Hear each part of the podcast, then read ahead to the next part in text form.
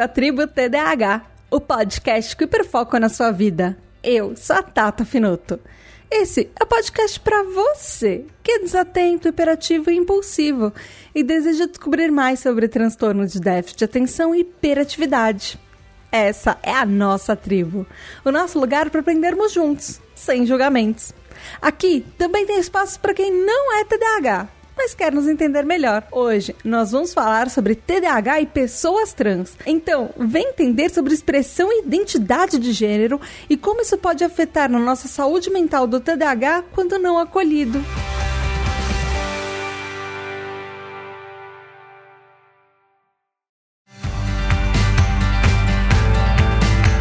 Tribo, tudo bem? Aqui é a Tata Finoto e esse episódio é super especial da Tribo TDAH para o mês do orgulho LGBTQIAP+.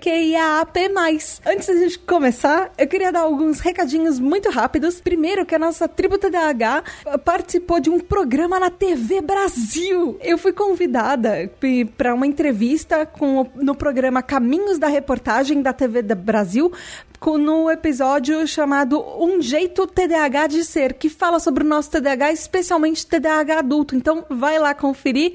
O link está no episódio para você assistir. Ele está lá no site da TV Brasil e também no YouTube da TV Brasil. Outro recadinho bem rápido: a gente bateu 140 mil downloads no podcast. A gente está com 20 mil ouvintes únicos, ou seja, 20 mil pessoas por aí ouvem o nosso podcast e em mais de 35 países países. Isso é muito legal. Muito obrigada a todo mundo que tá ouvindo por aí. E o episódio desse mês vai ser um pouquinho diferente. Os episódios desse mês, na verdade, vão ser um pouquinho diferentes. Os nossos TDAH Hypers, que são os nossos apoiadores, votaram para ter um episódio regular e um episódio de roda de conversa. Ou seja, o que, que vai acontecer? Esse episódio que você está ouvindo agora vai ser um episódio teórico, como todos os outros episódios que acontecem na tribo.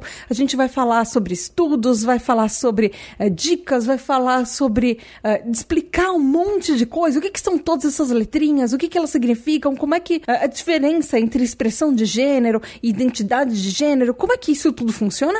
E no próximo episódio a gente vai ter uma roda de conversa com nossos TDAH Hypers, que são os nossos nossos apoiadores da tribo, que são pessoas trans, pra gente entender um pouco como é a vivência deles, como eles enxergam o mundo, como a TDAH afeta na vida deles e como ser uma pessoa trans também pode afetar o próprio TDAH, como é que eles sentem tudo isso. Então, fica com a gente, vão ser dois episódios, vai ter uma, uma conversa, o próximo episódio vai ser bem rica também, e esse episódio tem um monte de coisa para trazer para vocês. E esse formato foi votado pelos nossos TDAH Hypers, isso mesmo, os nossos apoiadores, que além de votar nos episódios, eles podem participar das gravações, como vai acontecer no próximo episódio. Uh, você ouve também seu nome nos episódios, você recebe os episódios antes, vários segredos de bastidores, enfim. E claro, o nosso grupo de apoiadores. Você faz parte de um grupo de Telegram com mais de 100 TDAHs para você conversar sobre absolutamente tudo. Vá lá em apoia.se barra tributadh ou picpay.me barra tributadh. E também tem os nossos TDAH Hypers, que são os aniversariantes desse mês. Em junho, Juliana Costa faz aniversário dia 5 de junho, Rubens Alencar dia 10 de junho, Wellington Malk dia 11 de junho, Antônio Eduardo, dia 19 de junho, e Abissai Santos, dia 19 de junho. Parabéns, parabéns, parabéns, muitas, muitas, muitas felicidades para vocês. Beijos especiais da Tata. Vamos lá pro episódio? Vamos começar esse episódio com uma coisa básica e simples que talvez muita gente que esteja ouvindo aqui saiba, mas talvez tenha gente, eu espero, tenho muita esperança que esse episódio esteja chegando para alguém que não tá tão acostumado é, com a comunidade LGBT. Cada vez, e eu já ouvi várias pessoas falando, mas poxa, cada vez que eu vejo tem uma letrinha nova e esse alfabeto aumenta. Então, vamos explicar um direito primeiro essas letrinhas? Uh, aqui eu tô mais acostumada a ouvir é LGBTQIAP+, uh, que seriam lésbicas, gays, bissexuais, travestis, transexuais. Aí talvez você esteja perguntando, mas travesti e transexual não é a mesma coisa? Não. Uh, são duas coisas diferentes. Tem gente que não gosta de usar travesti, tem gente que acha que travesti é uma expressão política, inclusive. É, e isso, e como eu não sou uma pessoa trans, eu não tenho propriedade para falar isso, a gente pode discutir isso no próximo episódio. Mas uma das grandes diferenças que travestis são sempre mulheres, é sempre a travesti, é sempre pronome feminino. Transsexuais podem ser transexuais femininos, transexuais masculinos e pode ser não binários e uma gama de mais de 70 tipos e 70 expressões que você pode ter. E também tem o queer, que são pessoas que se identificam tanto com todas as orientações sexuais e de gênero, eh, e elas se encaixam, elas não se encaixam em apenas um. Tem as pessoas intersexo, que elas nasceram com genitais ambíguos, e aí nisso a gente está falando especificamente de uh, genitais, que antes, antigamente, bem antigamente, talvez você já tenha ouvido falar da palavra hermafrodita, mas essa palavra não é mais usada e não pode mais usar, então tira essa palavra do seu vocabulário. Eu só coloquei aqui porque talvez fique mais fácil para entender para algumas pessoas que nunca tinham ouvido intersexo antes. Tem também os as pessoas assexuais e aromânticas, que são pessoas que não sentem atração sexual, as pessoas agênero, que são pessoas com uma identidade de gênero definida como sem gênero, ou seja, ela não se identifica com nenhum dos dois gêneros ou nenhum, nenhum no espectro. Tem as pessoas pansexuais, que elas têm atração por pessoas, independente de quem aquela outra pessoa é. Ela vê uma pessoa e ela tem, e ela tem atração pelaquela pessoa, independente da expressão de gênero, do, da identidade idade, enfim. Tem também a pessoa poli ou polissexual que tem atração por vários gêneros, mas não todos. Eu também encontrei uma outra sigla que eu achei ela bem interessante. Eu não sei o quanto ela é usada, mas é LGBTQQIA PF2K+, uh, que no começo é a mesma coisa, lésbica, gay, bissexual, transexual, travesti, queer. Aí tem um outro Q que é questionando, que é aquelas pessoas que ainda estão em dúvida e se questionando sobre o, qual o lugar dela e onde ela se encaixa, talvez nessa comunidade, ou como ela se entende. Tem a pessoa uh, intersexo, tem o C de curioso, Uh, tem também os assexuais, os pans e polis. Tem nessa, pelo menos nessa fonte que eu achei, todas as fontes estão nas pesquisas, uh, eu encontrei nessa sigla também Globo Amigos e Familiares. Um outro, um no 2 é Two Spirit, que é uma identidade, ela tem em povos indígenas, uh, muitas fontes que eu acho são povos indígenas norte-americanos, mas povos indígenas eh, das culturas da América Central e América do Sul. também eh, eu já encontrei em outras fontes que também usam isso, que é uma espiritualidade que é, esses povos originários in, entendiam que a pessoa não é, tinha como se fosse dois espíritos, um espírito masculino e feminino, e ela, a pessoa transitava entre eles. Então ela, ela tinha os dois espíritos e ela era como se fosse um misto dos dois. E tem o K também nessa sigla, que seria kink, de que em inglês pode traduzir como fetiche que é pessoas que exploram fetiches diferentes. Isso foi uma fonte que eu encontrei. Se você tem outras informações e fontes diferentes, por favor, me fale, porque eu gosto sempre de aprender com isso. E eu acho que é o nosso papel como sociedade incluir as pessoas e aprender cada vez mais. Mas aí talvez você esteja me ouvindo falar todas essas letras falando, mas identidade, orientação, não é tudo a mesma coisa? Não, não é. Existe uma diversidade muito grande. E como é que eu posso explicar para você, ouvinte? Vamos pensar que são coisas diferentes na nossa cabeça e no nosso corpo e como é que a gente se expressa. A identidade de gênero, ela tudo é um espectro, não é um ou outro, é um até até. É como se fosse um pontinho num lado, um pontinho no outro, e uma linha reta com infinitos pontinhos entre que você pode ir em, em qualquer um deles. É como se fosse uma regulagem de rádio. Você pode escolher em milhares de pontinhos onde você vai se encaixar naquilo. E não necessariamente você precisa ficar sempre naquele mesmo. A identidade de gênero é, na sua cabeça, como você pensa sobre você mesmo, como você se enxerga. Você é uma pessoa que nasceu com um corpo e você se identifica na sua cabeça, você se, você se enxerga com o mesmo corpo que você nasceu? Você tá ok com, por exemplo, você nascer com genitais femininos e se enxergar como mulher, ou nascer com genitais masculinos e se enxergar como homem? Ou não, talvez você tenha nascido com um tipo de genital, mas na sua cabeça você é uma pessoa completamente diferente daquilo. E tá tudo bem. E isso acontece e acontece muito. E isso é completamente natural e desde a antiguidade tem isso. Outra coisa completamente diferente a orientação sexual. Você pode ser heterossexual, bissexual, pansexual, polissexual, homossexual. Você, ele também é um espectro. Você pode sentir atração por pessoas que têm a mesma identidade de gênero com você, que você, ou sentir pessoas que têm a identidade que tem, se identificam com identidade de gênero oposto a você. Ele é a orientação é só sobre atração. A identidade é sobre você e a sua cabeça e quando você se percebe. Tem também o sexo biológico, era o que eu estava falando. É com que tipo de órgão genital você nasceu? Uh, isso pode ter a ver com hormônios e cromossomos também, mas, por exemplo, nas pessoas intersexo, ela pode ter uma combinação dos dois. Que a pessoa intersexo ela nasceu com uma genitália ambígua, então ela pode ser os dois sexos ao mesmo tempo e ela pode chegar a escolher se ela quer ser um ou outro ou continuar sendo os dois ao longo da vida e tá tudo bem, isso é uma coisa dela. Pois disso tudo tem uma outra coisa que é a expressão de gênero. Tudo é um espectro. Você pode ser de diversos tipos, existem mais de 70 tipos de expressões de gênero e de identidade de gênero, como as pessoas se enxergam e a, o que é a diferença da identidade e da expressão. A identidade é como você se vê para você, você olha no espelho, você se enxerga e você, ah, por exemplo, assinalaria. Ah, se alguém te perguntasse, você é? E aí você responde. A expressão é como você se mostra para a faculdade, como é a sua forma de agir. Uh, por exemplo, se você for numa loja escolher um óculos de sol, que tipo de óculos de sol você vai escolher para combinar com o resto da sua roupa, com a mala, a mochila, a bolsa que você usa, é como você se mostra para a sociedade e como você quer que a sociedade te perceba.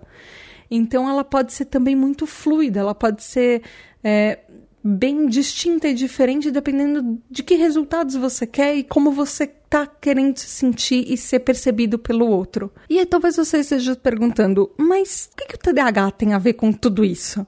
Como é que o TDAH, nosso transtorno mental, se encaixa com identidade de gênero, expressão e todas essas coisas? Desde criança, desde muito pequeno, a gente como pessoa, a gente tenta se entender, entender qual gênero a gente pertence, como que a gente se expressa no mundo, como a gente quer ser percebido, uh, o jeito da gente agir, o jeito da gente se vestir e como que as pessoas vão responder a isso. E isso tem grandes impactos dos nossos sentimentos, porque muitas vezes como TDAH, e a gente já falou isso em outros programas, principalmente no programa de rejeição, TDAHs a gente tem uma chance muito maior de ter DSR, disforia sensível à rejeição ou seja, nós, de certa forma, desde pequenos, estamos sempre tentando agradar aos outros e as outras pessoas que estão à nossa volta.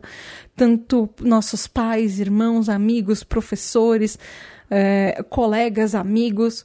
Então, grande parte de quem a gente é e como a gente se percebe pode ser abalado por isso, porque muitas vezes, quando, por exemplo, você é uma pessoa trans e você, o, como você se enxerga não condiz com aquilo que a sociedade espera que você seja, acontece, pode acontecer uma certa confusão, mas confusão no sentido de ah, aquela pessoa não é trans. Não, pelo contrário, absoluto. A pessoa é trans, mas pelo medo de rejeição, ela começa a negar a ela mesma, tentando buscar um outro lado, buscando a aceitação, o acolhimento, porque ela acha que ela só vai ser aceita se ela muitas vezes agir conforme as outras pessoas esperam que ela esteja agindo, falar e ter umas atitudes. Então, o TDAH pode ser muito afetado. As pessoas trans que são TDAHs, elas podem ser muito afetadas por causa disso. Isso vem em vários níveis, desde criança, desde a primeira infância. E tem vários estudos que eu vou falar para vocês que comprovam isso. E tem outros desafios das nossas funções cognitivas que o TDAH traz para pessoas trans. Por exemplo, na parte de impulsividade, de desregulação emocional, de planejar coisas, de focar em coisas. Então, por exemplo, existem algumas palestras com pessoas que são especialistas em expressão de gênero e tudo, e essas pessoas falam que para TDAH, às vezes uma terapia hormonal de redesignação de gênero, ela pode ser mais trabalhosa do que para uma pessoa neurotípica, porque os resultados são a longo prazo, às vezes ela demora muito para você perceber o resultado dessa hormonização influenciando no seu corpo para chegar no que você quer ser, no como você é de verdade para uma pessoa trans. Então, às vezes essa impulsividade de querer que tudo seja agora, imediatamente, faz com que as pessoas muitas vezes uh, extrapolem em dose ou tentem acelerar de alguma forma processos que eles levam mais tempo. Isso também, óbvio, influ influencia no planejamento, uh, desregulação emocional, de às vezes agir com raiva ou com ou ficar mais depressivo quando uma pessoa não te reconhece pelo aquilo que você realmente é e não te enxerga daquela maneira. Então tem diversas coisas, e podem ser coisas que parecem pequenas, mas como todo episódio da Tribo TDAH, a gente percebe uma coisinha pequena aqui, outra lá, outra lá, e você vai ver são hum, milhares de pontinhos e pontinhos e pontinhos que no fim formam uma bola enorme que pesa no ombro. Então, por isso, eu encontrei, inclusive, em mais de um material, achei vários links, todos eles nas referências, que falam que tanto as figuras parentais, pais, mães, é, avós, cuidadores, enfim, uh, ou especialistas, médicos, é, psiquiatras, psicólogos, que lidam com pessoas TDAHs e lidam com pessoas TDAHs que também são trans. E eu estou usando o termo trans porque o termo trans envolve um guarda-chuva muito grande que não é necessariamente transgênero. É, enfim, então eu uso, eu prefiro usar a palavra trans porque acho que engloba mais.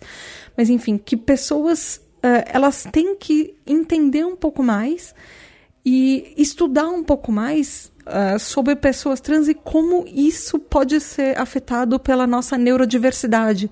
Até para tratar e cuidar e acompanhar e dar o devido suporte que as pessoas trans merecem, como qualquer outra pessoa.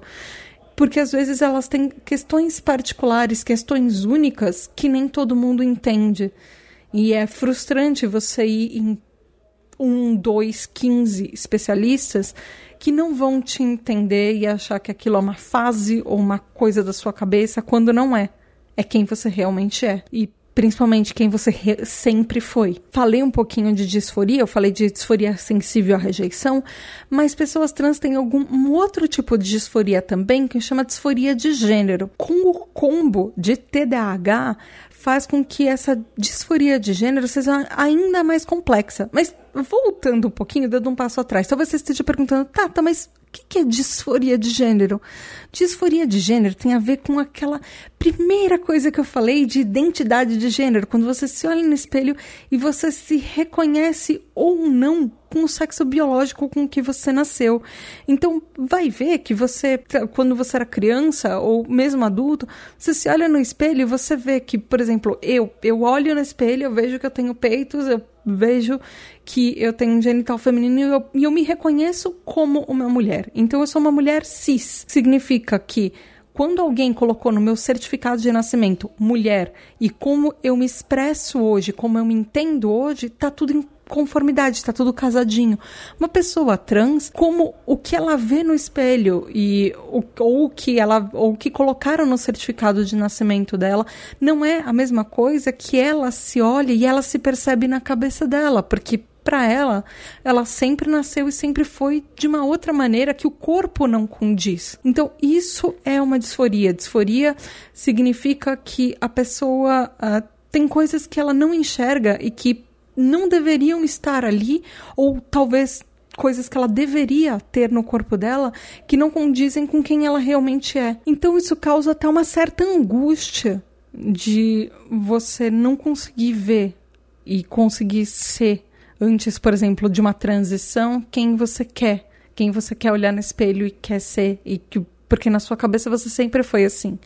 E tá tudo bem, mas a disforia é uma coisa a disforia de gênero é uma coisa bem complicada e ela, ela tem consequências na saúde mental das pessoas. Então, combinado com o TDAH, isso traz é, um, uma sobrecarga emocional que ela é bem complexa e ela vai aumentando ainda mais por causa de fatores do TDAH, como por exemplo, muitas vezes esse entendimento de quem você é e da sua expressão de gênero pode ser atrasado por causa do TDAH. Às vezes ele pode ficar de lado.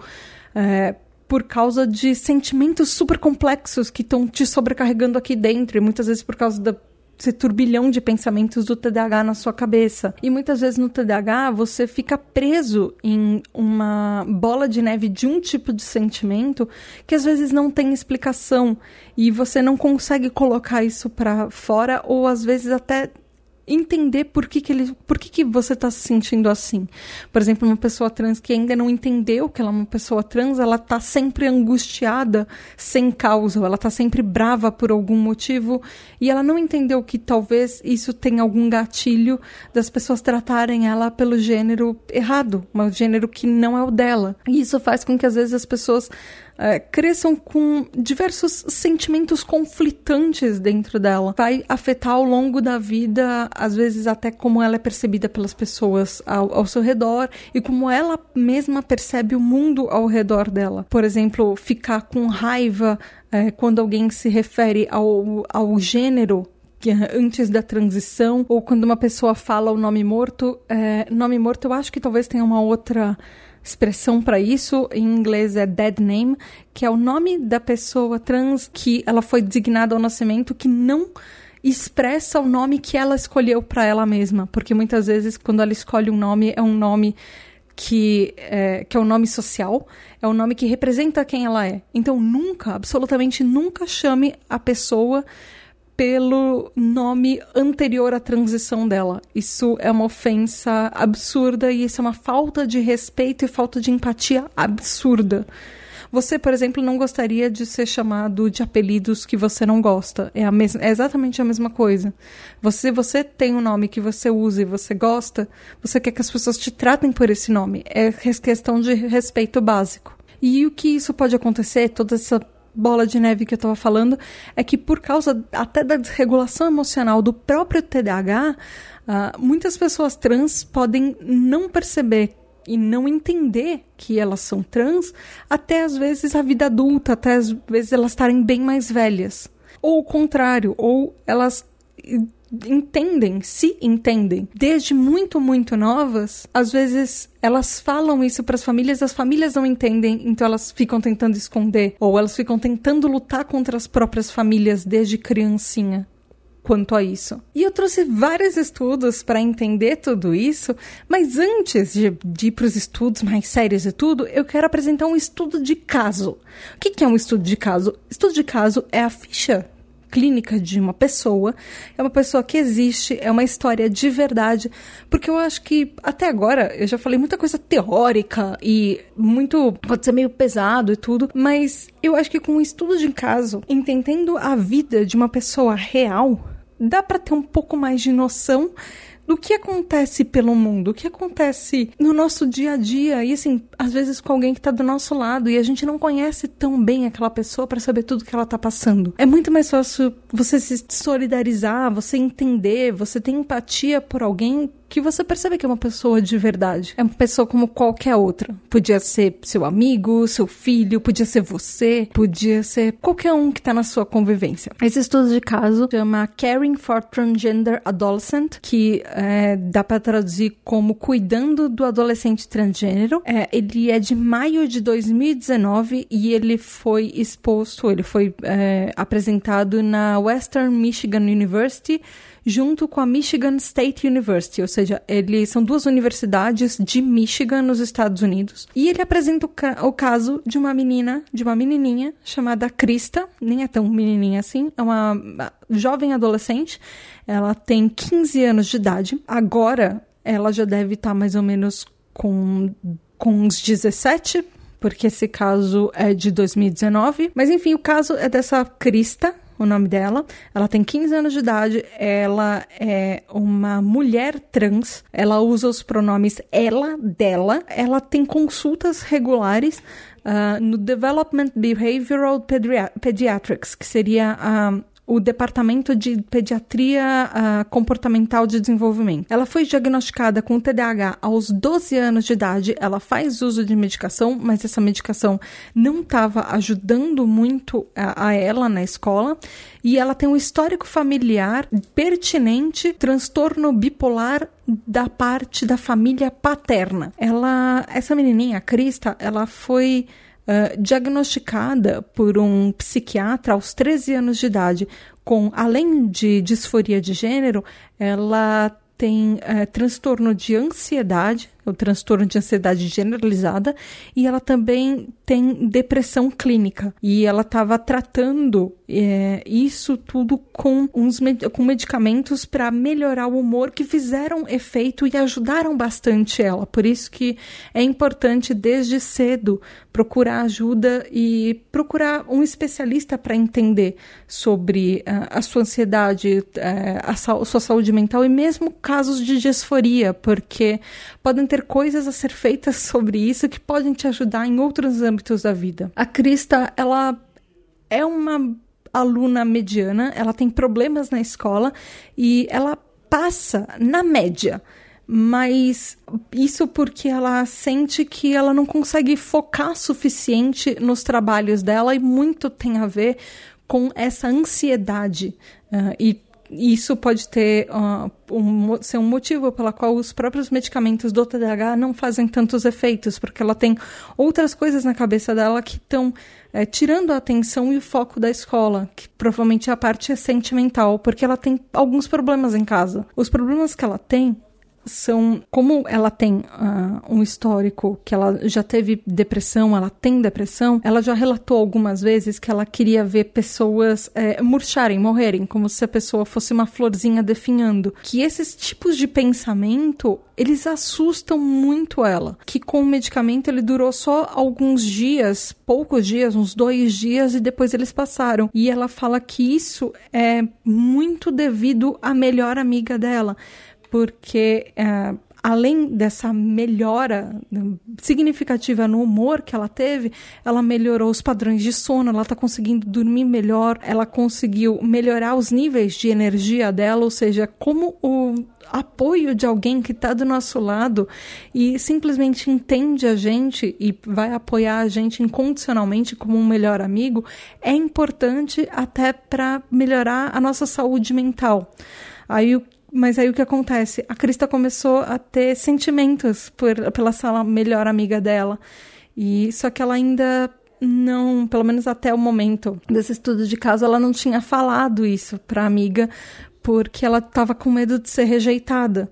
Então, várias coisas acontecendo na cabeça dessa adolescente de 15 anos, além dela se entender, entender que ela gostava da amiga e como isso pode funcionar até para ela. Será que ela vai ser rejeitada pela amiga? Será que ela não vai? Será que ela vai ter que enfrentar consequências negativas caso ela se declare? E isso estava causando muito estresse psicológico para ela. Consideravelmente, óbvio que tá.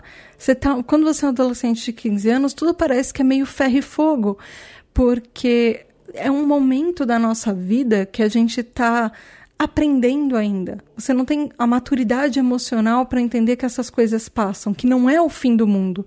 E por isso, quando a gente é adolescente, tudo parece o fim do mundo, porque a, a nossa desregulação emocional ela está no topo. A gente parece que tudo é extremamente intenso. Parece que uma queimadura é um fogaréu.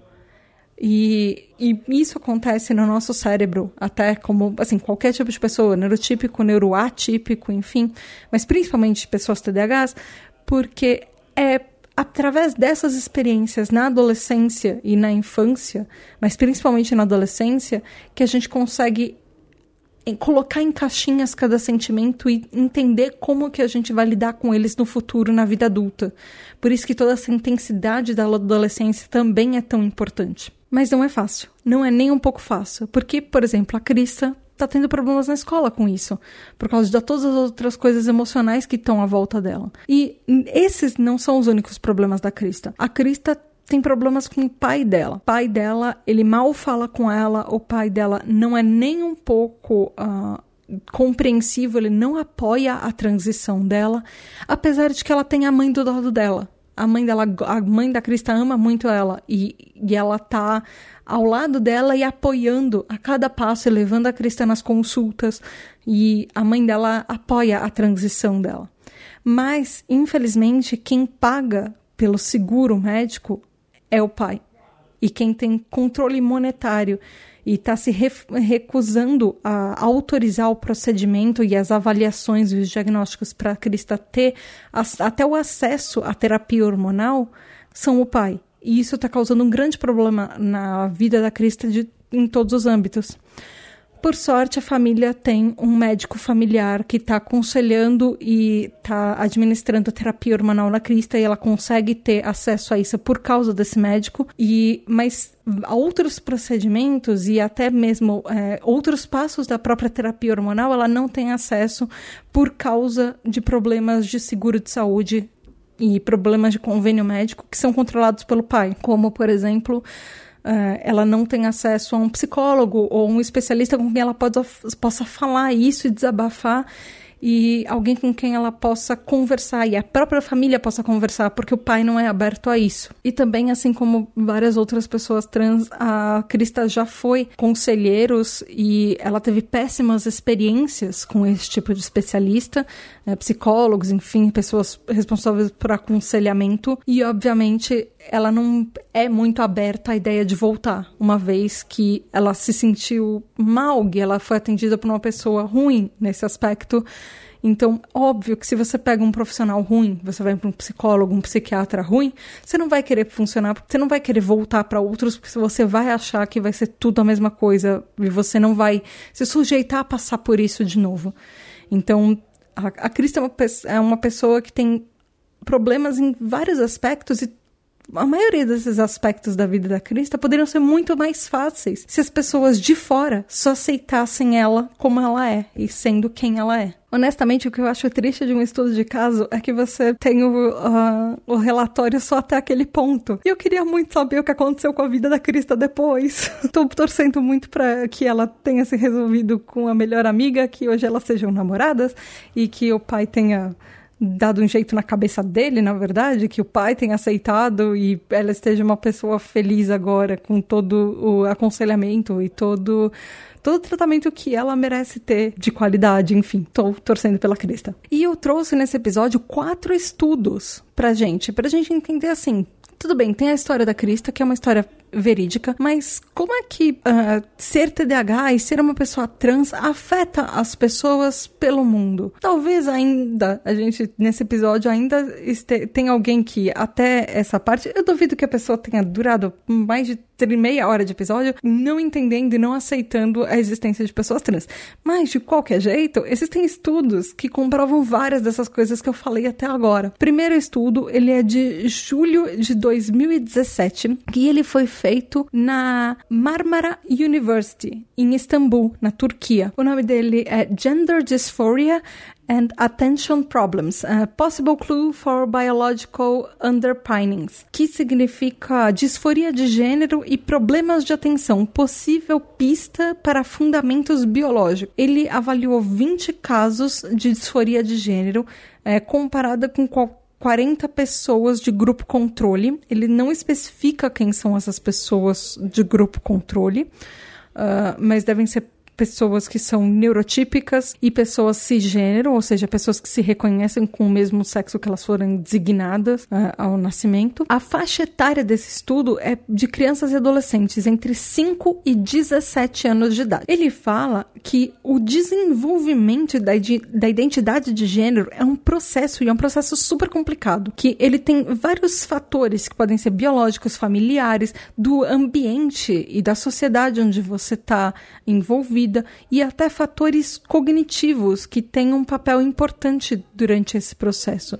E quando uma pessoa tem um desconforto persistente quanto ao gênero que ela foi designada ao nascimento, e às vezes tem até uma identificação com uma expressão do gênero oposta, isso pode ser considerado, já começa a ser considerado um tipo de disforia de gênero. E 90% dos casos de disforia de gênero, um diagnóstico psicológico associado. E é muito impressionante ver que o número de casos e a propensão de pessoas TDAHs com disforia de gênero é muito grande. 75% da, das pessoas TDAHs que também são pessoas trans tem disforia de gênero. Então, se você é uma pessoa trans TDAH e talvez você tenha uma grande disforia de gênero desde sempre, comparado talvez com um outro, um outro amigo ou amiga trans que você tem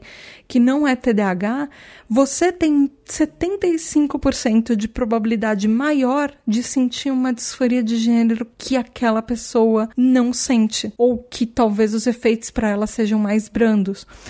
Uh, e a incidência de problemas depressivos que são mais graves e problemas depressivos que são mais importantes e precisam ser, ficar mais atentos é 25%, o que pode, pode ser muito explicado por causa de várias pressões sociais e vários uh, tipos de rejeição que as pessoas trans sofrem desde que elas são pequenas, incluindo as coisas que as pessoas TDAHs também sofrem de rejeição desde que são pequenas. Então, soma isso tudo e a propensão de você ter um transtorno depressivo é muito maior, é 25% maior. Mas, ao, por outro lado, existe uma coisa que eu achei bem interessante nesse estudo, que ele fala que ao mesmo tempo, pessoas é, com disforia de gênero também tinham números muito maiores e apresentavam pontuações muito melhores em, em âmbitos de comunicação, uh, envolvimento afetivo e até uh,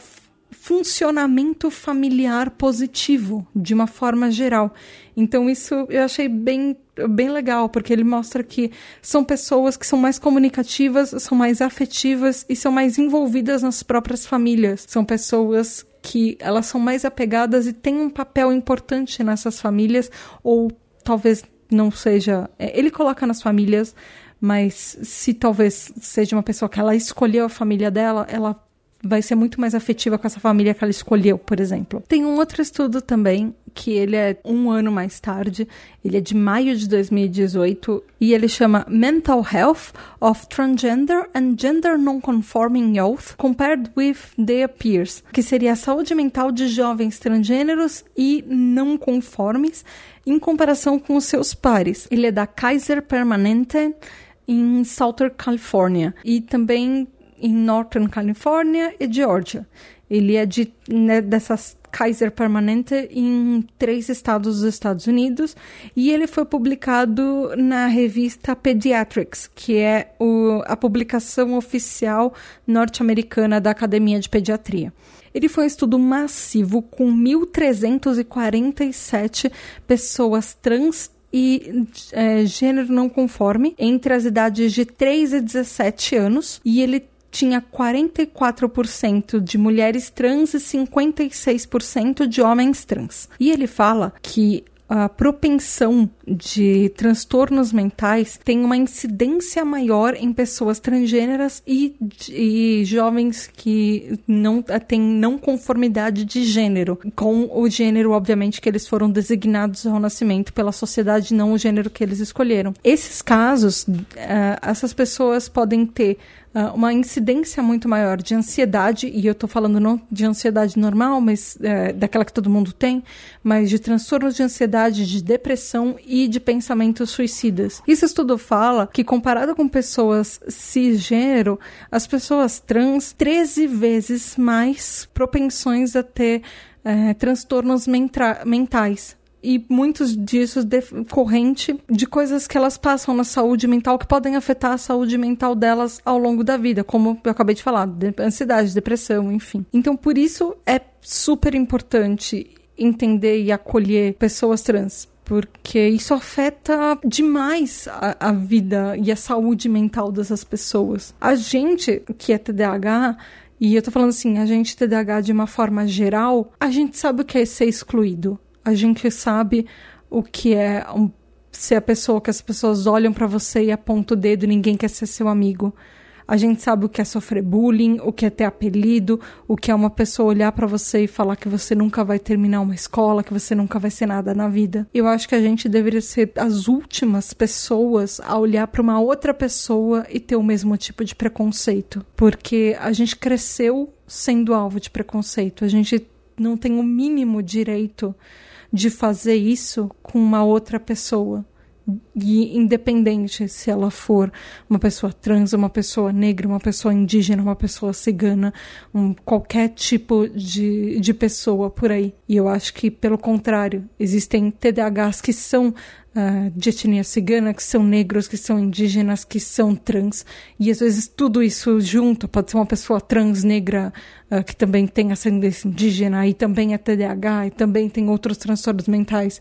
É o nosso papel como sociedade acolher essas pessoas, porque elas são, são nossos irmãos, são pessoas como nós. São pessoas que fazem parte da nossa comunidade, não só da nossa comunidade TDAH, mas da nossa sociedade de maneira geral extremamente ridículo quando uma sociedade exclui uma parte das próprias pessoas que fazem com que essa sociedade aconteça e cresça. Mas, enfim, voltando para o estudo, isso foi uma digressão minha. Alguns dos diagnósticos mais comuns para crianças e adolescentes é, trans são transtorno de déficit de atenção, que tem uma incidência de 15% em mulheres trans e 16% em homens trans.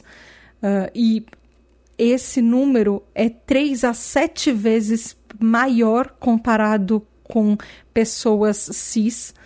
É, outros, outra incidência bem grande, como eu já falei, é de transtornos depressivos, que ele tem uma incidência de 49% em mulheres trans e 62% em homens trans. Uh, e esse número é entre 4% e 7% maior do que na população cis. E esses números, que eu falei, por exemplo, do transtorno depressivo, ele pode começar a, até seis meses antes e até mais do que uma pessoa começar a questionar e entender a transgeneridade dela. E de novo, eu não estou falando de adultos, eu não estou falando de jovens adultos, pessoas mais maduras, não. Esses estudos foram feitos a partir de crianças de 3 anos de idade e de 5 anos de idade no estudo anterior até 17 anos de idade. Esse é o tipo de coisa que começa muito cedo. Às vezes a pessoa só demora para se entender e se identificar e sair do armário, às vezes para ela mesma, para a família, para os amigos, para a sociedade, enfim. Mas ser uma pessoa trans é exatamente igual ser uma pessoa TDAH. É quem você foi e você é desde o nascimento. Você não acorda um dia e falar, hoje eu sou TDAH. A mesma coisa que você não acorda um dia e falar, hoje eu virei trans. Não, você sempre foi. Você pode estar tá se descobrindo e se entendendo ao longo do tempo. Assim como o diagnóstico TDAH pode só vir na vida adulta. Mas uma coisa não, não significa que você nunca foi aquilo. O outro estudo é de alguns meses depois. Ele é de dezembro de 2018 e ele foi feito lá na Austrália, na University of Melbourne. O nome dele é so Social Demographic Clinical Characteristics Transgender Adults in Australia, ou seja, características sociodemográficas e clínicas de adultos transgêneros na Austrália. Ele foi feito com 540 uh, indivíduos trans, sendo 41, 44,1% homens trans, 36,3% mulheres trans e 18,3% pessoas não binárias. Esse estudo foi feito porque de uma forma geral, a Austrália estava tentando entender como eles podiam incluir mais e de uma maneira melhor as pessoas trans em seguros uh, de saúde, convênios médicos. Então, os convênios médicos estavam fazendo esse estudo e eu achei isso muito interessante, porque eles perceberam uh, essa tendência que nos últimos 10 anos a busca de pessoas trans por convênios médicos e por saúde tem, tem crescido. E isso é uma coisa super positiva. Então, na Austrália, eles estavam tentando justamente entender como eles podem acolher e atender melhor essas pessoas e quais as necessidades delas. E aí eles perceberam uma coisa que tem dados muito tristes sobre isso. Nos últimos anos, desde 2011, isso porque esse estudo é de 2018, isso foi antes da pandemia. Já em 2018, na Austrália, e a gente está falando de um país super desenvolvido, 21,3% das pessoas trans, ou seja, tanto homens trans quanto mulheres trans, quanto pessoas não binárias, eram desempregadas. E 23,8%, ou seja, quase 24% da, das pessoas trans elas estavam em situação de rua, ou seja, eram pessoas que uh, eram sem teto, eram pessoas que não tinham casa. Isso ficava ainda pior porque muitas delas tinham nível superior de educação. Então eram pessoas que eram graduadas, às vezes tinham altos níveis de graduação e não tinham lugar para morar, porque muitas vezes essas pessoas foram expulsas de casas porque as próprias famílias delas não eh, não acolhiam por elas serem pessoas trans. E uma coisa leva a outra. A pessoa em situação de rua muitas vezes também está desempregada e perde o emprego, ou ela não consegue um emprego por ela não ter um endereço fixo, enfim. E esse estudo fala transtornos mentais, ou na, ou na verdade problemas de saúde mental entre a comunidade trans, ela é muito frequente, até por causa desses outros problemas anteriores, como por exemplo, 55,7% dessa população tem depressão, 40 30,4% tem ansiedade. A incidência de TEA, transtorno do espectro autista, em pessoas trans é 4,8% e TDAH é 4,3%. E todos e todos todas as questões de saúde mental têm uma prevalência muito maior do que a população geral da Austrália. Então você pega a população e aí você pega a população trans, a, a porcentagem populacional da Austrália que tem um transtorno mental ou tem algum problema de saúde mental comparado com a porcentagem populacional de pessoas trans na Austrália que tem um transtorno mental ou um problema de saúde mental, a população trans vai ganhar muito, porque ele tem outros fatores externos que contribuem, infelizmente, para com que a saúde mental deles seja mais uh, debilitada muitas vezes não só por causa da disforia, que a gente falou desde o começo do episódio, mas também por problemas uh, de desemprego, por problemas de depressão por causa disso, problemas de situação de rua, enfim. E esse estudo fala que, de uma maneira geral, os especialistas, como os tipos de tratamento, os tipos uh, de intervenções e o, o que o convênio pode oferecer tem que ser bem estudado e tem que ser muito bem tratado trabalhado para dar um suporte social para essas pessoas, principalmente tendo em vista uh, os níveis de eh, TDAH e TEA nessa população, que são bem marcantes também. E o último estudo, ele é bem mais recente, ele é março de 2020 e ele foi também feito na, na Austrália, também feito na Universidade de Melbourne e ele chama Prevalence of Autism Spectrum Disorder and Attention Deficit Hyperactivity Disorder Among Individuals with Gender Dysphoria, a Systematic Review. Ou seja, traduzindo, prevalência de transtorno do espectro autista e transtornos de déficit de atenção e hiperatividade entre indivíduos com disforia de gênero, uma revisão sistemática. Por que, que ele chama uma revisão sistemática? Porque ele não foi lá e avaliou pessoas, ele pegou um boladão de estudo, falou: ah, vamos ver, procura no Google tudo que já foi publicado sobre pessoas trans. Agora vamos selecionar todos os estudos e vamos analisar os estudos. Eles fizeram isso. Essas, esse estudo, a galera ficou na biblioteca analisando estudo. O que acontece é que eles acharam 179 estudos sobre pessoas trans. Desses, 22 estudos uh, examinavam a prevalência de TEA e de TDAH em pessoas trans que têm, que apresentam disforia de gênero, e oito estudos uh, examinavam o reverso, o, a disforia de gênero em relação ao TEA ou ao TDAH. E ele fala que todos esses estudos que eles acharam falam justamente que tanto o TEA quanto um TDAH, ele pode comprometer a saúde de uma forma mais prevalente de uma pessoa que tem, de uma pessoa trans que tem a experiência de disforia de gênero. Tanto uh, uma pessoa que é autista quanto uma pessoa que é TDAH, ela tem experiências uh, mais intensas e mais agravantes de disforia de gênero por causa dos transtornos mentais. E uma coisa curiosa que esse estudo traz, que ele mostra, é que existe uma porcentagem muito maior de pessoas trans que estão no espectro autista comparada com a população de uma forma geral, que pessoas autistas representam entre 6 e 26% da população de pessoas transgêneros. Mas infelizmente foram poucos estudos que é, estudaram a prevalência de quantas pessoas são trans na população TDAH. Então, eu não tenho esse número para você. Eu queria muito trazer esse número porque eu eu também tô super curiosa para saber, mas até março de 2020 não tinha nada a respeito. E rapidinho, porque esse episódio já tá, passei muito do tempo que eu deveria ter de episódio, como é que a gente pode uh, trazer de dicas? O que, que eu posso como é que eu posso terminar esse episódio de uma maneira positiva? Eu acho que se você for uma pessoa cis, heteronormativa como eu, a gente tem que aprender e conhecer e abrir diálogo com pessoas que são diferentes da gente e para aprender. Então, procura pessoas trans, conhece pessoas trans ou pessoas trans que você já conhece, seja pessoa, é, homens, sejam mulheres, sejam pessoas não binárias, sejam outros tipos de expressões.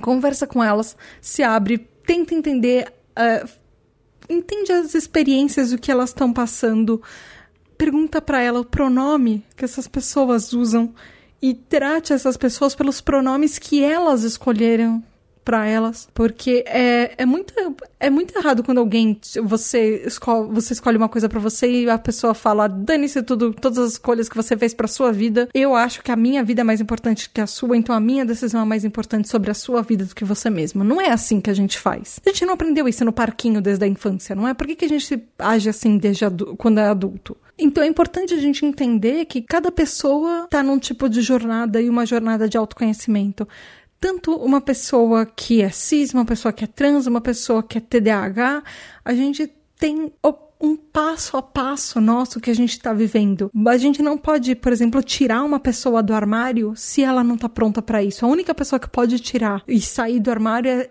ela mesma. E, por exemplo, se você for pai, mãe, cuidador, uh, figura parental de uma, criança um adolescente é, que é trans e é TDAH, e você suspeita talvez que é, essa, essa criança, esse adolescente seja uma pessoa trans, não força uma confissão para ela que talvez ela não entenda isso ainda ou que ela não esteja pronta para falar ainda. Isso, a, essa autodescoberta pode ser fluida. Nunca fala que é uma fase. Pode ser um comportamento e ela pode se identificar com uma coisa num tempo e se entendendo melhor ao longo do tempo e evoluindo esse pensamento dela para até que ela se sinta confortável. Não é uma coisa, ah, você tinha dito no passado que você era aquilo, então você vai ser sempre isso. Não, isso pode mudar. É, é, a, nossa, é a nossa condição humana.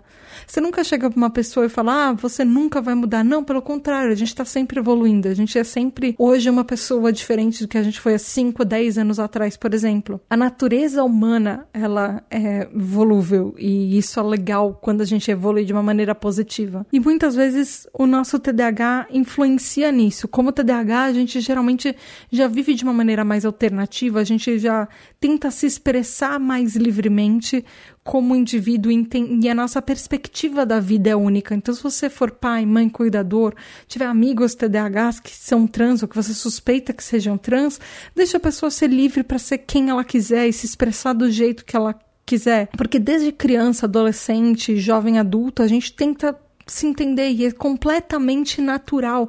A gente está sempre buscando entender quem a gente é, como que a gente se entende no mundo, como se a gente se sente mais confortável, como a gente quer ser percebido pelos outros.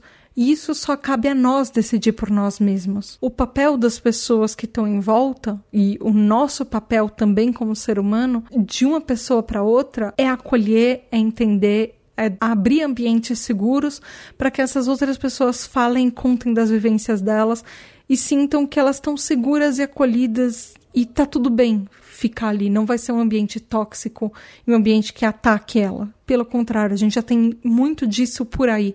A gente não precisa de mais lugares onde as pessoas vão ser agressivas e oprimir a gente. E esse é principalmente um papel da família. A gente já sabe que com o nosso TDAH é muito difícil a nossa família entender o nosso TDAH. E às vezes é muito mais difícil ela entender uma pessoa trans que também é TDAH. Então, as... eu sei que muitas TDAHs têm uma grande rejeição da família que nega o transtorno. E eu sei que isso também pode acontecer com outros tipos de coisas, por exemplo, uma pessoa que é trans, que a pessoa, a família nega, ou às vezes a pessoa é expulsa de casa por causa disso, ou a pessoa, a família nunca, uh, ou pelo menos no momento, não vai entender. E as nossas famílias estão ali para isso, para dar suporte, dar apoio, independente da idade. Independente se você é uma criança, um adolescente, um adulto, família deveria ser aquele lugar que você se sente literalmente em casa. E casa deveria ser aquele lugar que tá tudo bem ser quem você é e ser você mesma. E se você puder, procure grupos de pessoas que são como você, que são TH, são trans, para conversar e se abrir e porque sempre vai ter algum grupo de pessoas que você vai se sentir confortável. Uh, e mesmo que você seja pai, mãe, cuidador, uh, figura parental, enfim, tenta encontrar grupos de pessoas com quem você possa conversar que vão te entender e te apoiar, mas de uma maneira apoiar você pela situação positiva da, da, da, sua criança, do seu filho, do seu adolescente, do, seu jovem, do jovem adulto que você tem na sua casa, enfim. Não apoiar de uma maneira que vai achar que você nunca tem que aceitar aquela pessoa pelo quem, por quem ela é.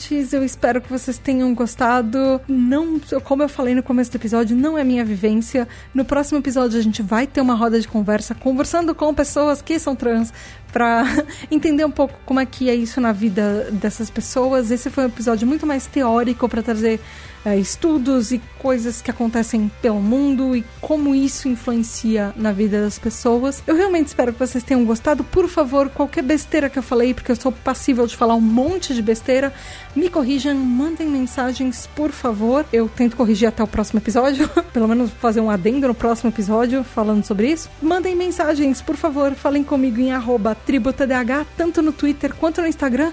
E sigam no Instagram, por favor. Eu tô quase chegando a 10 mil seguidores no Instagram e eu preciso muito do arrasta pra cima porque antigamente no podcast anterior eu tinha isso e agora eu não tenho mais porque a gente começou o perfil da Tributa DH do zero. Então, por favor, sigam arroba Tributa DH no Twitter e no Instagram e ouçam a Tributa DH em todos os agregadores de podcast, todos os players, enfim. Não esqueça que você pode apoiar a tribo e ajudar o projeto a crescer, ajudar o projeto a chegar a mais gente. Então, sendo um TDH Hyper, que é um apoiador, você tem um grupo exclusivo no Telegram, você também pode votar nos temas dos episódios, pode ouvir os episódios antes saber os temas votados, enfim, antes, receber parabéns, tem um monte de coisa que acontece lá nos grupos. Você vai em apoia.se barra tributadh ou picpay.me barra tributadh. É isso aí, muito obrigada e até o próximo episódio. Beijos da Tata. Muito, muito, muito obrigada aos nossos queridos, incríveis apoiadores, os nossos TDAH Hypers. Gabriel Nunes, Tatizila, Juliana Cavalcante, Regiane Ribeiro, Michael Del Piero, André Luiz de Souza, Edu Caetano, Antônio Eduardo, Rafa, Daniel Jimenez, Nath, Rodrigo Azevedo, Luana dos Anjos, Rafael Nascimento, Laura Frexia, Márcio Ferreira, Domi, Rodrigo Ravelo, Mareu, Daniel, Amauri, Juliana Velma, Fábio Miranda, Luiz Damasceno, Mari Mendes, Marina Pullen, Leonardo Loss, Aline Mie, Luiz Drummond, Lenito Ribeiro, Lex MF, Rafael Barreto, Ricardo Bruno Machado, Lígia Cassola, Mila DKR, Rubens Alencar, Douglas Rony, Lúcia, Ana Carolina Quiqueto, David Freitas, Michel, Bruno Titonelli, Samuel Eduardo, Eduardo Santiago, Bruna Rodrigues, Nia Lullier, Leila Sassini, Caroline Dantas, Alexandre Maia, Lucas, Poli Valamiel, Mário Lúcio, Guilherme Casseri, Betina Ribeiro, Ramon Costa, Wagner Sabado, Andréia Martins, Erlon Carvalho, Hélio Louro, Dus, Júnior Gomes, Hernan Lima, Vivi Lemes, Nath Ribeiro, Ingrid Giacomelli, Elida Antunes, Vanessa Hack, Victoria Andrzejewski, Jamile Monique, Telo Caetano, Alessandro Torres, Gustavo Túlio, Danilo Barros, Victor Badolato, Thalissa, Guilherme Semensato, Vanessa Mebos, Laís Branco, Luísa Ribeiro,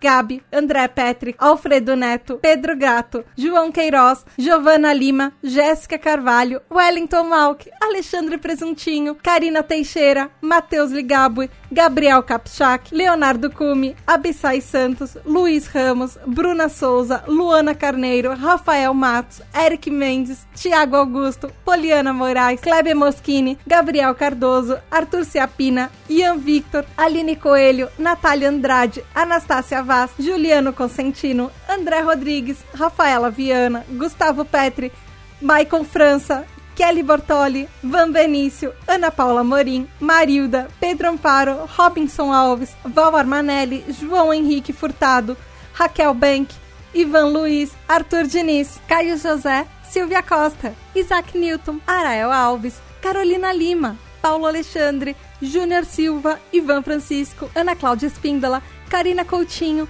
Otávio Ferreira, Juliana Ávila, Júlia Castrup, Maiara Romero, Tainá Raveducci, Rosana Amaral, Bianca Colares, Érica, Letícia Miller, Paloma Pinheiro, Rafael Feitosa, Ana Márcia, Natália Sanches,